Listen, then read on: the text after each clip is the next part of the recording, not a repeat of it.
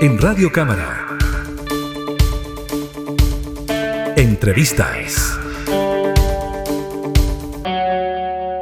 Por un millonario desfalco que supera los mil millones de pesos, la tesorera municipal de la comuna de Algarrobo quedó en prisión preventiva y además se decretó orden de detención para el alcalde de esta comuna, José Luis Yáñez. Vamos a hablar de este tema, de lo que está ocurriendo en la comuna de Algarrobo con el diputado Tomás Loago Marcino, que representa al distrito número 7 en la región de Valparaíso. ¿Cómo está, diputado? Muchas gracias por el contacto. Muchas gracias a ustedes por la invitación. Diputado, yo le, primero, como representante de la zona, ¿usted veía venir algo así en la comuna de Algarrobo? ¿Algo le hacía pensar de que la situación estaba medio extraña, media complicada? ¿O esto nos toma por sorpresa y nuevamente nos enfrentamos a una situación de corrupción directamente con mal uso de recursos públicos.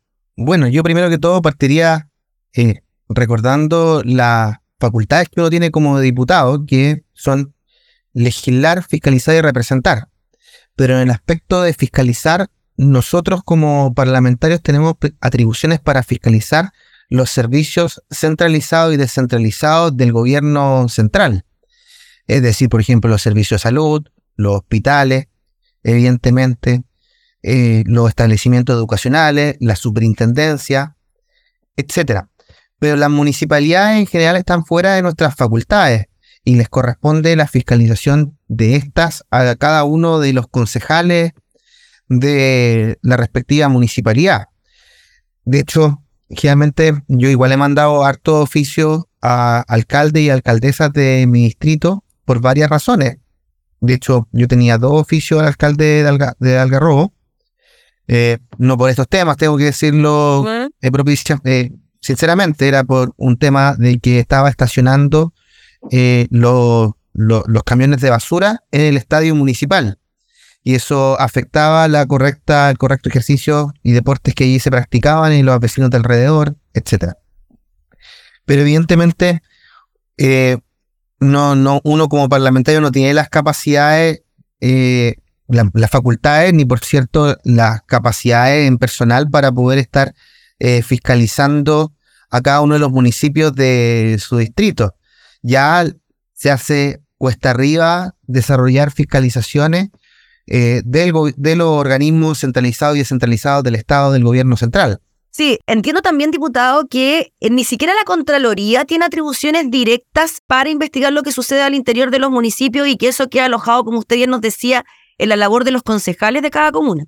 Bueno, si Contraloría hace, eh, tiene facultades sobre los municipios. Yo creo que la gran dificultad de Contraloría, más que sus facultades, porque sí las tiene, eh, quizás no tan robustas como las que tiene con respecto al gobierno central, la, la, gran dificultad, diría yo, es que son 300 65, ¿cuántas? Son como 300 sí. y algo municipalidades en Chile. Por hecho, aquí en la región de Valparaíso eh, son 38 municipalidades y en mi distrito son 12. Considerando aquello, claramente cada una de ellas es un mundo, tiene sus cuentas corrientes, tiene que ver sus programas. Más encima, muchas de ellas tienen corporaciones municipales, que es un espacio una caja negra, mm. sobre las cuales tiene atribuciones la Contraloría, pero que también tiene dificultades para, para auditar, producto de las características propias de las corporaciones municipales. Ahora, si me permite una anécdota, eh, también para hacer un poco más distendida la, la entrevista, mm. al principio de mi periodo, es decir, eh, los primeros meses del año 2022, yo me reuní con todos los alcaldes y alcaldesas de mi distrito, obviamente asumiendo como diputado en primer en mi primer periodo y buscaba tener algún grado de conexión con cada uno de los alcaldes y alcaldesas del distrito 7 que yo represento y que son 12 alcaldes y alcaldesas, que va desde Concón hasta Santo Domingo y también incluyen Rapanui y Juan Fernández. Eh, y me reuní con el alcalde de Algarrobo y, me, acordaba eh, estos últimos días de, una, de algo que me comentó él.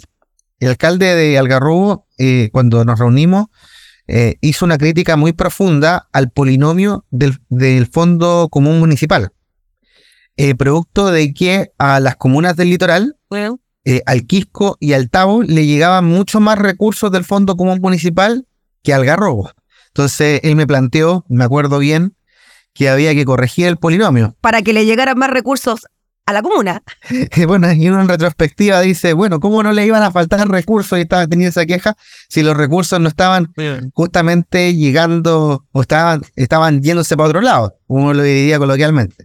Sobre todo considerando que el presupuesto municipal de Algarrobo son en torno a, 16 mil millones de pesos y evidentemente ya este, este, eh, lo que se está investigando la justicia y la PDI, la fiscalía, ya supera los mil millones de pesos. Entonces estamos hablando de al menos un 16 de el presupuesto municipal de Algarrobo de un año. Evidentemente eso también puede seguir eh, avanzando. Obviamente no importa si un peso o, son miles de millones de pesos. Eh, es igual de grave, por cierto, pero claramente eh, lo pongo también en contexto de lo que estoy afirmando previamente. sobre todo porque yo diría que Algarrobo tiene dos caras, eh, como muchas comunas que muchas veces son tildadas como más, más pudientes, por decirlo coloquialmente. Eh, por ejemplo, Concón, eh, Concón, Viña del Mar y, y, Algarrobo son tildadas de comunas más pudientes, pero tienen caras B. tienen poblaciones vulnerables, poblaciones de clase media, eh, tienen consultorios que muchas veces también tienen sus dificultades, eh, tienen calles sin pavimentar en ciertas zonas, entonces, eh, si bien muchas personas pueden tildar a Algarrobo como una ciudad turística o incluso algunos como pudientes, yo no, no, no menospreciaría las necesidades que puede tener, porque justamente el alcalde, el alcaldesa, el municipio él es la, institución que está más cerca de las personas en el día a día y por tanto es la que tiene que levantar las problemáticas y tratarle de dar una primera respuesta. Y en el caso de no poderle dar una primera respuesta, por cierto, eh, eh, articular a, a las otras instituciones del Estado. Diputado, volviendo al caso particular de Algarrobo y lo que ocurrió con esta tesorera municipal y los vínculos que existían con familiares del alcalde José Luis Yáñez a la hora de traspasar sumas de dinero a cuatro personas, ¿no? A cuatro personas se habrían traspasado estos más de mil millones de pesos. Se está llevando una investigación por parte de la fiscalía. Esta mujer de profesión ingeniera quedó en prisión preventiva y ahora se está a la espera de encontrar al alcalde de Algarrobo, José Luis Yáñez. ¿Cómo ve usted esa pericia que se está realizando, esa indagatoria que se está realizando y esta forma en que el alcalde también ha enfrentado el proceso? Yo diría que eh, no hay forma en que un alcalde pueda enfrentar bien un proceso, porque justamente eh, lo que uno espera es que ningún alcalde eh, esté en esta situación. Porque una cosa es que uno siempre sepa que, que es difícil eliminar absolutamente la corrupción, pero uno tiene que generar mecanismos para que ésta sea más dificultosa, por un lado, eh, y por otro lado también que pueda, en el caso de suceder, pesquisarse a tiempo, o sea, primero descubrirse idóneamente lo más anticipadamente posible que se pueden llevar los antecedentes suficientes de la justicia.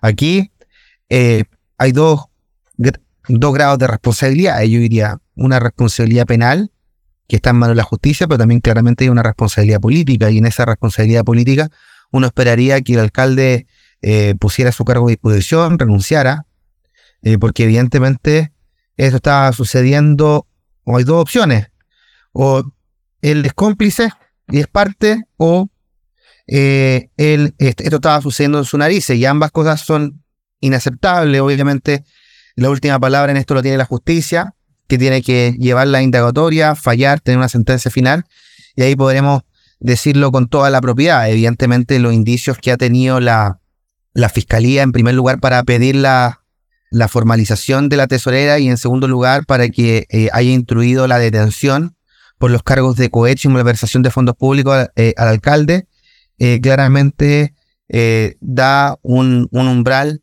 eh, probatorio que hace que esto sea altamente probable, pero evidentemente en la justicia es la que tiene eh, la, última palabra. Diputado Lago Marcino, llama la atención en que en los últimos casos de corrupción que hemos sabido, este, algunos otros municipios, convenios, fundaciones, etcétera, estén involucrados parejas, relaciones sentimentales, exparejas, compromisos de esa manera, y uno piensa y dice, bueno, ¿qué tan fácil es entonces robar dinero desde las arcas fiscales, de alguna manera teniendo algún tipo de relación con alguna persona, una relación sentimental, una relación de amistad, y finalmente esto termina en, un fraude y en que los recursos no lleguen a quienes más lo necesitan.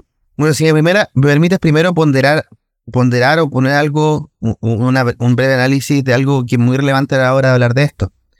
Porque yo siempre que veo un caso de estas características, se agrega un paso más para entregar recursos.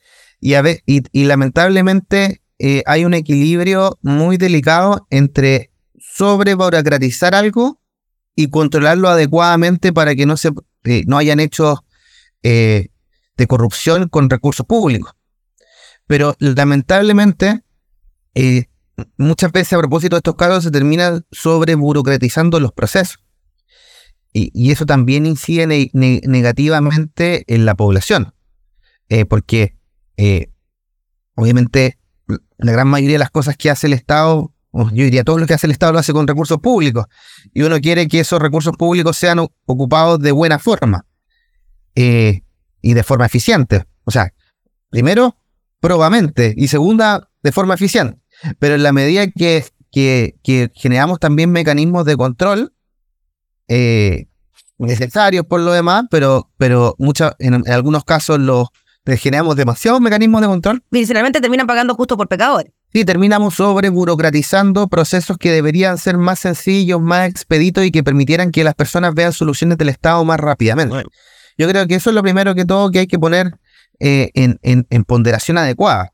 Eh, en segundo lugar, con respecto a lo que tú planteas, evidentemente cuando, cuando eh, hay amistades eh, en, política o en, las instituciones, eh, yo creo que eso facilita ese tipo de hechos.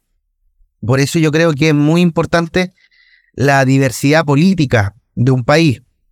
de hecho, yo creo que es uno de los mecanismos de control más importantes para quienes participan en política y tienen cargos directivos que manejan recursos.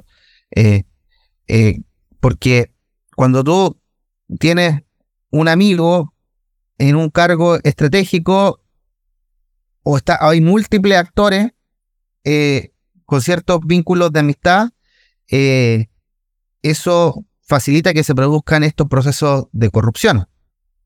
Pero cuando hay un adversario político ocupando los otros espacios estratégicos, eso genera un desincentivo. Eh, es por ello que yo creo que genera también tanta suspicacia lo que pasó en torno eh, a los casos de democracia viva y los casos convenios, porque habían eh, muchas de todas las personas que han estado involucradas, tengan responsabilidad finalmente, eran amigos, carreteaban donde mismo, iban a tener, festejaban donde mismo, entonces eh, uno dice, eso era círculo eh, poco virtuoso en cuanto a, al, al uso, porque la política, yo siempre digo que eh, la política es una guerra sin armas.